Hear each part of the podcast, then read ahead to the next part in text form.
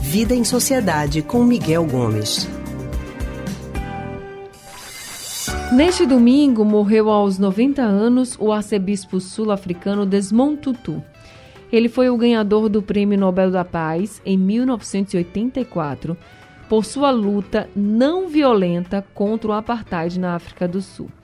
O apartheid foi um regime segregacionista, segregacionista que vigorou na África do Sul de 1948 a 1991. Esse regime separava, por exemplo, pessoas negras das brancas e dava aos brancos o domínio do poder político e econômico no país. Desmond Tutu foi amigo de Nelson Mandela e também do ex-arcebispo emérito de Olinda e Recife, Dom Helder Câmara. A gente vai conversar agora com Miguel Gomes, que é historiador e psicólogo do Centro de Pesquisa em Psicanálise e Linguagem, CPPL. Miguel, muito boa tarde para você, seja bem-vindo ao Rádio Livre. Boa tarde, Anne. Boa tarde a todos e todas ouvintes. Miguel, a gente acabando aí essa semana, né, última semana de 2021, falando sobre Desmond Tutu, que nos deixou, mas que marcou uma geração de luta pela igualdade social, pelo respeito entre as raças. Enfim, ele e outros homens também usaram a não violência para lutar pelos seus direitos. Então, que exemplo você acredita que Desmond Tutu e tantos outros homens que realmente travaram uma luta pela, pela igualdade racial, pelos direitos para todos, deixam para os jovens de hoje?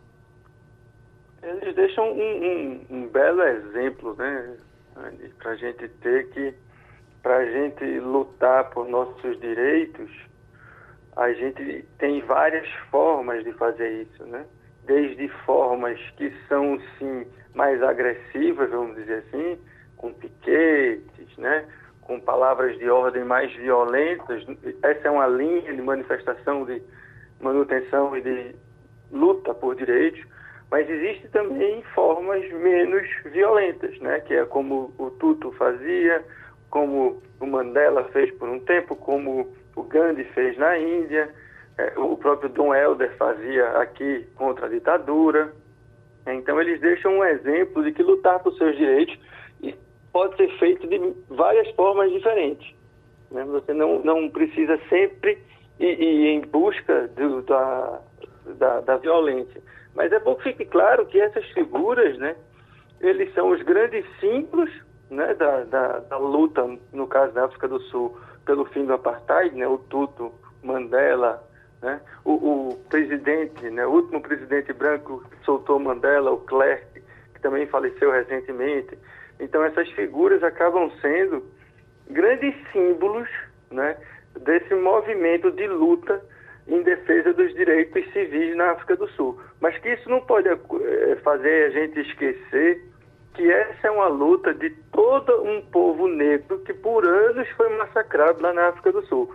Tudo, Mandela, são os símbolos, mas a gente não pode achar que é, é, a igualdade que surgiu na África do Sul, ou, ou, melhor, né, a igualdade política que surgiu na África do Sul, que a igualdade a gente ainda não tem, o país lá é um país ainda muito eh, desigual do ponto de vista social, em que os negros, assim como no Brasil, padecem muito mais do que os brancos, mas essa igualdade política não caiu do céu, não foi um presente dado por ninguém.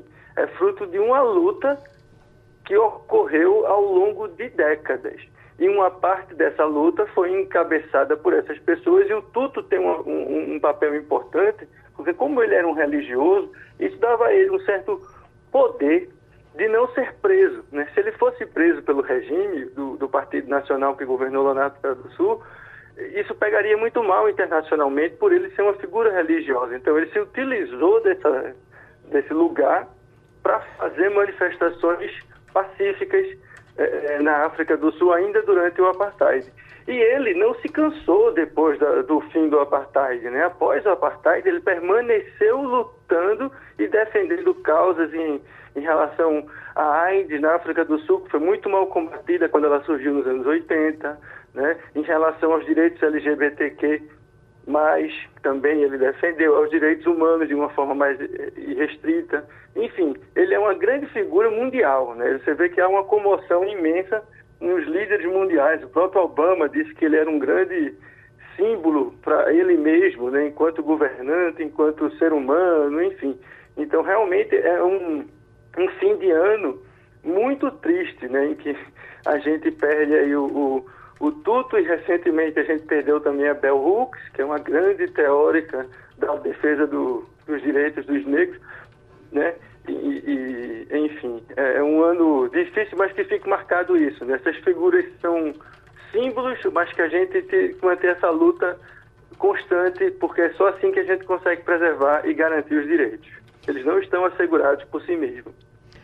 É verdade, a luta é muito grande, né? Mas é, a gente também, como você colocou, mas esse exemplo que a gente traz, esses exemplos que a gente traz, a gente tem aí o Desmonto Tu, mas a gente tem tantos outros também, são exemplos que ficam para a história e que a gente precisa também tomar para a gente, para a gente seguir pela luta pelos direitos iguais de todos. A gente ainda não tem essa igualdade, mas quem sabe um dia, né, Miguel? Agora, estamos terminando o ano e começando 2022. Semana que vem já é 2022, sábado já é 2022, né? Pois é. O que você espera para 2022, principalmente nessa área dos direitos humanos, Miguel? Eu espero né, que em 2022 a gente possa continuar a avançar nas pautas em defesa das minorias né, em defesa dos direitos dos negros, dos LGBTQ, é, das mulheres, que a gente consiga avançar nessas pautas, porque elas são fundamentais para que a gente consiga ter uma sociedade mais harmoniosa e mais solidária. Que eu acho que é isso que está faltando. Né? Eu uhum. acho que a uhum. pandemia deixou muito claro e a gente também tem uma grande expectativa para que 2022 seja o último ano dessa grave crise que é a pandemia do Covid, a gente consiga superar a pandemia, né? Talvez a gente nunca consiga superar a Covid, ela passa a fazer parte da nossa vida, mas a gente superar esse momento de pandemia para que a gente possa ir em busca de uma sociedade mais igualitária. E aí a defesa desses, dessas minorias é fundamental, não porque elas sejam minorias do ponto de vista populacional, mas porque elas representam um, um, caminho da sociedade em busca de uma, integrar a diferença como fazendo uma coisa boa. Né? O próprio Tuto que a gente vinha falando, ele, chamava a África do Sul né, a nação arco-íris, que era a nação de todas as cores. Né? Então isso diz como a diversidade, por ele, era vista como algo importante. E eu acho que isso é fundamental.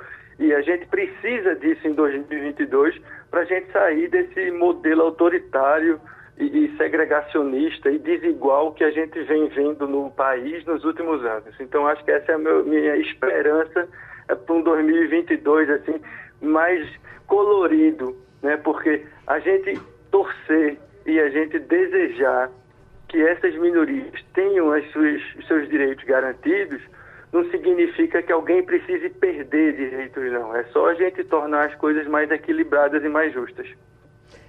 Falou tudo, Miguel. Tô com você, viu? Torcendo para que a cada dia, não só em 2022, mas que a gente vá a cada dia lutando mais e vencendo mais essas batalhas pelos direitos de todos. A gente precisa respeitar todos, né? Precisamos ter essa consciência. Então, espero que 2022 seja um ano que a gente possa falar cada vez mais sobre o assunto e também comemorar pequenas vitórias que juntas vão trazer um Brasil, um estado, um país um mundo mais justo e mais igual com todos se respeitando, que é o que a gente mais quer. Miguel, muito obrigada, viu, por conversar com a gente em mais um ano aqui toda semana com a gente, trazendo muitas reflexões e orientações para os nossos ouvintes. Um ótimo 2022 para você. Um ótimo 2022 para você, Anne, para todo mundo aí na rádio, para todo mundo que está ouvindo a gente e que 2022 seja um ano de esperança, né, em que a gente consiga dar um cavalo de pau no país aí e rumar para um caminho melhor. Se Deus quiser. A gente acabou de conversar com Miguel Gomes, que é psicólogo e historiador também. Miguel é psicólogo do Centro de Pesquisa em Psicanálise e Linguagem, CPPL. Deixa eu lembrar para vocês que as nossas colunas e o consultório do Rádio Livre você encontra no nosso site, radiojornal.com.br e também nos aplicativos de podcast Spotify Deezer, Google e Apple Podcast.